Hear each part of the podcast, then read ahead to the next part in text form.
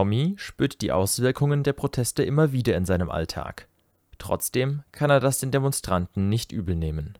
Um, I think my daily life is also affected by the protests. Like sometimes they will obst obstruct the metro services, and I also like uh, be late at work because of this problem. But I will not put blame on them. I know they have tried many ways but failed to fight for their demands. So I think they are, they do not mean to do so, but they have no choices almost. Yeah.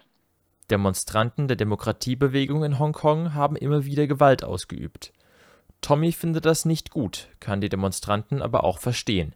Die Gewalt entspringe aus Verzweiflung, sagt er. Um, I think my feeling is mixed. Somehow, uh, I feel sad when I saw people destroying the metro stations, vandalizing, or using petrol bombs.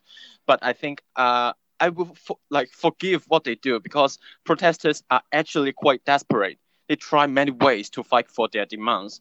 And they try to march, to have gathering peacefully, to voice out their discontent. But the government refused to listen to them, keep ignoring people's voice. And somehow I think it's the government forcing people to escalate the violence. Zusätzlich wende die Polizei unverhältnismäßig große Gewalt an, sagt Tommy. Meanwhile, on the other hand, we can see the police does not like give up using forces. They keep shooting tear gas everywhere in the city. Like uh, at the Chinese university, they use almost uh, 2,000 rounds of tear gas. So the force used the force used by the police is not proportional, I think, or even they are somehow abusing forces. So I can know the reason why uh, the protesters needs to escalate the violence they used. Insgesamt sei man in einer Sackgasse gelandet, sagt Tommy. Die Demonstranten eskalieren die Gewalt, um ihren Forderungen Nachdruck zu verschaffen. Gleichzeitig weigert sich die Regierung, auf die Forderungen einzugehen, solange Gewalt herrscht. Uh, maybe somehow we are in a dead end now that people keep escalating the violence, while on the other hand, government saying saying that like no, we, we should say no to violence and we will not accept any demands that you propose. Trotzdem will Tommy, dass die Demonstranten weitermachen. Dialog mit der Hongkonger Regierung sei nutzlos, weil sie die Bürger ignoriere.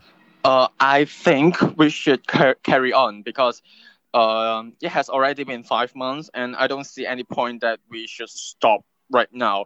So I think um, this is not a the dialogue is not a good way to solve the problem right now because the they, uh, the government is not trying to respond to people advice. I don't think it's an effective dialogue.